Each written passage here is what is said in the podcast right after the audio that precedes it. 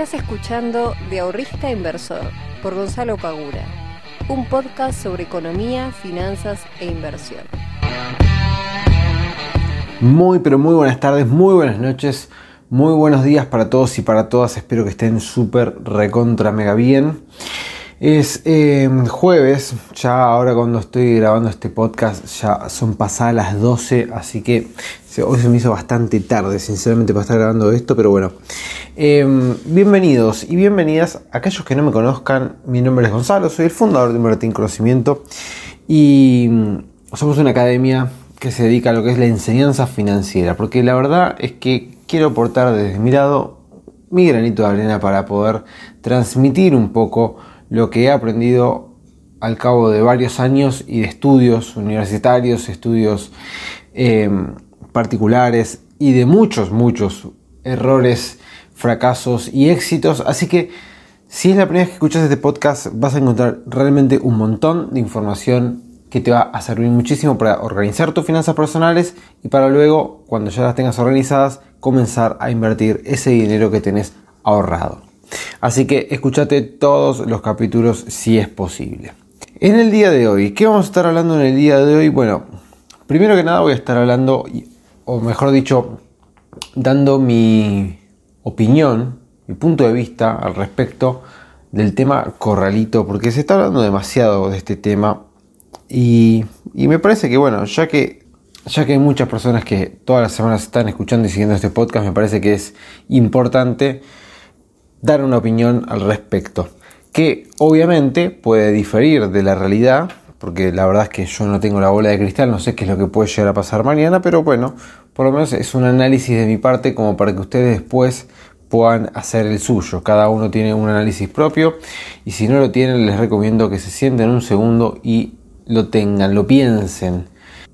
Me parece que es algo que siempre hay que recalcar. ¿Es importante estar informados? Sí. ¿Es relevante estar viendo las noticias eh, del momento? También es importante y es relevante. Ahora, quedarte con la opinión de otro no me parece lo mejor. Porque yo podría llegar a ser muy bueno o vos me podés estar tomando como que yo soy una persona relevante dentro de las finanzas o no, no lo sé, no, estoy diciendo que lo sea, pero quizás para vos sí. Eh, igualmente, por más de que vos creas eso, no te quedes con lo que te digo yo, o no te quedes con lo que te dice alguien al que vos consideras, eh, consideras, una persona relevante para tu, este, para las finanzas. Siempre trata de sacar tus propias conclusiones, toma lo que dicen nosotros, ¿sí? evalúalo, comparalo y después saca tus propias conclusiones. Y con respecto al tema del, del tema del corralito, a mí me da la impresión, porque esto pasó también y es importante hacer memoria, esto pasó también cuando empezó la brutal depreciación del tipo de cambio en 2018 y o sea con otro gobierno ¿sí? con el gobierno de Macri. Y me acuerdo que también estaban corralito corralito por acá corralito por allá. Bueno al final no pasó. Fue todo un, fogoneo de distintos sectores políticos que querían eh, inculcar en las personas que tenían sus dólares eh, miedo, obviamente, y me parece que esta vez va de vuelta más o menos por ese rumbo. Si bien es cierto que las reservas netas son más bajas que las que eh, había en ese momento, de vuelta, remarco, las reservas netas, ¿bien? Ojo con ese dato. Pero si bien digo que ahora las reservas netas son más bajas que en ese momento, de la misma manera les digo que los encajes de ahora son más altos que los de en ese momento.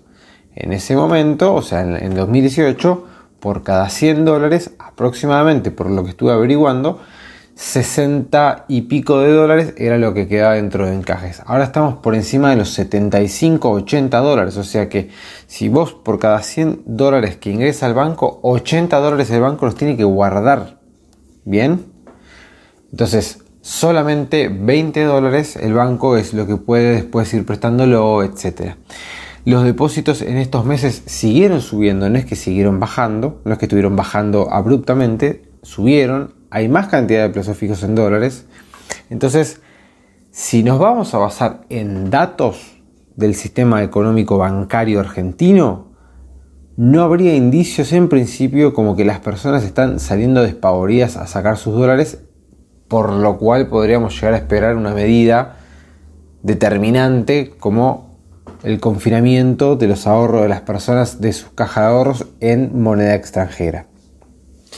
Hago una aclaración y abro paréntesis. Para el que no sepa lo que es un encaje bancario, básicamente, no lo voy a explicar en, detalle, pero básicamente cuando el banco le entra plata, ya sean dólares, ya sean pesos, hay algo que se llama encaje, que el encaje, el porcentaje, lo define el Banco Central. ¿Qué es el encaje?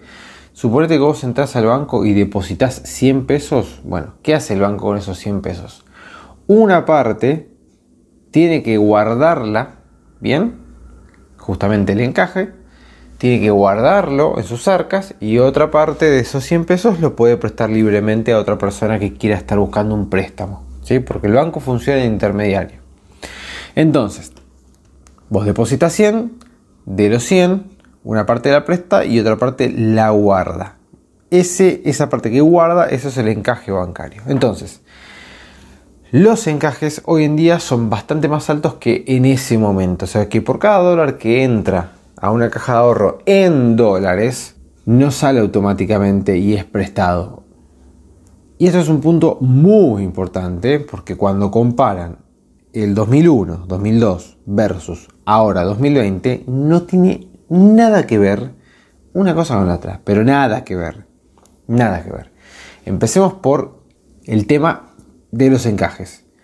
En ese momento eran bajísimos. Entonces, cuando todas las personas salieron a buscar su dinero, no lo podían sacar, porque los bancos no lo tenían directamente. Otra cuestión que es muy importante, en ese momento, como existía la paridad 1 a 1, las personas podían tener su caja de ahorro en pesos y tener su caja de ahorro en dólares y cobraban una gran cantidad de personas en la economía argentina sus sueldos en dólares de manera, o sea, en el balance, ¿no? En el balance cubren los dólares. Entonces, ¿qué pasa? Estamos hablando de dos situaciones totalmente diferentes. Antes la economía, o sea, los sueldos de todas las personas estaban dolarizados, ahora no. Son todos en pesos.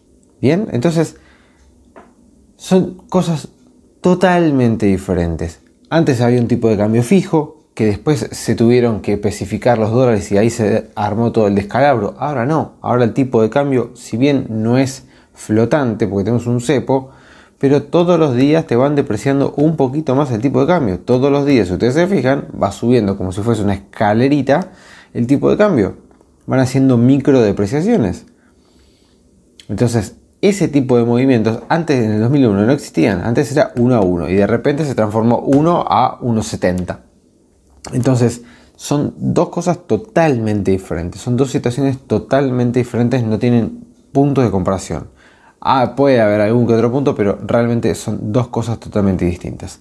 Ahora, dicho todo esto, que esta es la parte, digamos, eh, si se quiere matemática o si, si se quiere la parte de datos, ¿bien? Datos duros. Ahora, no voy a poner las manos en el fuego por ningún político, por nadie, no importa de qué partido sea, jamás voy a decir, no, esta gente me parece que esto no lo va a hacer, porque no lo puedo, no lo puedo asegurar. No tengo gente allegada al gobierno ni por cerca, entonces la verdad es que no podría decirles eso. Ahora, lo que a mí me parece, siguiendo con el tema, es, ¿ustedes se imaginan, ustedes se imaginan a un gobierno que asumió hace menos de un año, ¿sí? que tiene una pandemia en el medio, eso no nos olvidemos nunca, que tiene una pandemia en el medio, que asumió hace menos de un año que salga a poner un eh, corralito a los, a los ahorros de las personas, sumado a que no es un, un gobierno cualquiera, es un gobierno peronista, con Cristina Fernández Kirchner como vicepresidenta y Alberto como presidente. O sea, estamos hablando de dos figuras muy importantes, sobre todo la de Cristina, en las cuales eh, que salgan a, hacer un corralito, me parece que es lo último, pero no lo último, lo recontra último que puede llegar a ser este gobierno. Porque sería como darle un golpe de muerte al cristinismo, si se quiere, o al peronismo, o al albertismo, o al, poner el nombre que quiera, o al kirchnerismo, ponerle el nombre que quieras. O sea, la decisión política de hacer un corralito es una mancha que no se te va nunca más. Nunca más. O sea, nosotros nos acordamos a fuego el 2001, de la Rúa, pum, ya está. Que de la Rúa se come la bomba, pero no es el que la genera. ¿Bien? Al tipo le explota, pero todos nos acordamos de la Rúa, no nos acordamos de lo que pasó antes. Ustedes imagínense que mañana aparece el corralito y dentro de 10, 20 años vamos a estar diciendo, che, ¿te acordás que en la época de Alberto Fernández y Cristina se puso el corralito? No, y bueno, son manchas políticas que no se te borran nunca más y que me parece que sería la ultísima instancia que este tipo de, medidas se pueden llegar a tomar.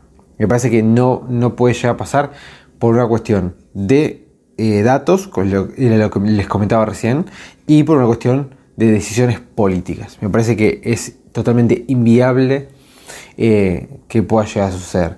Dicho todo esto, puede pasar cualquier cosa, ¿no? O sea, estamos en un país que lamentablemente está hace ya varios años tomando decisiones que todos pensamos que no pueden llegar a suceder. Recordemos, no hace tanto, 2015, eh, teníamos el dólar blue a, 10, a 15, no, a 18 mangos y hoy, hoy tenemos el dólar blue a 140. O sea, estamos hablando de 5 años de diferencia que pasó del dólar de 18 a 140. 5 años. 5 años nada más. De 18 a 140. ¿Alguien, se, ¿Alguien pensaba en el 2015 que iba a pasar de 18 a 140? ¿Ustedes se acuerdan? No sé si alguien se acuerda, pero ¿ustedes se acuerdan que cuando el Blue estaba, eh, porque en ese momento estaba el cepo, o sea, antes de que asumiera Macri, ¿no? El último año Cristina todavía estaba el cepo, y estaba creo que 9 pesos y pico el oficial, 18 y monedas el Blue. Yo me acuerdo que era un desastre. O sea, me acuerdo que las noticias eran, no, el Blue tocó el nuevo máximo, 18 pesos y eh, el oficial La Brecha ahora es del... ¿Cuánto de nosotros daríamos, venderíamos nuestra casa para poder comprar dólares a 18 mangos, no? Eh, y de vuelta, no fue hace tanto, fue hace 5 años nada más. Pero bueno, eh, por eso digo que no pongo las manos en el fuego por nadie, pero me parece muy, pero realmente muy complicado que tomen una decisión de esa magnitud. No solamente por temas eh, económicos y de temas de, digamos, de, datos, que me parece que todavía no estamos en una situación como para llegar a eso, sino por una cuestión política que, no sé, ni el más loco de los asesores le puede llegar a decir a Alberto Fernández, che, pone eh, un corralito a los dólares para que no se sigan yendo las personas. Pero bueno, cerrando este tema y pasando al tema mercados, que es lo que quiero hablar hoy, después de gastar 13 minutos del podcast con el tema de Corralito. Eh, tenemos un mercado en baja, ¿sí? me parece que eso ya quedó bastante claro. Y hemos tenido en el, medio intermitentes verdes, este, algunos brotes que, parecía que salía, pero bueno, hoy Estados Unidos volvió a caer de manera bastante importante. Eh, Argentina no queda fuera. Y eso se ve reflejado por dos cuestiones. Una, por una cuestión de arrastre. Eh, si nosotros vemos el gráfico del Merval y el gráfico de los índices norteamericanos, el Merval empieza a caer antes que Estados Unidos, por lo cual hay una gran parte que eh, el Merval cayó antes o descontó, si se alguna baja. Eh, pero nosotros tenemos otro problema, no solamente una cuestión de mercado como tiene Estados Unidos, que por el momento, digamos, los índices cayeron un 9% en varias ruedas, así que no es para nada alarmante, es un recorte en las cotizaciones.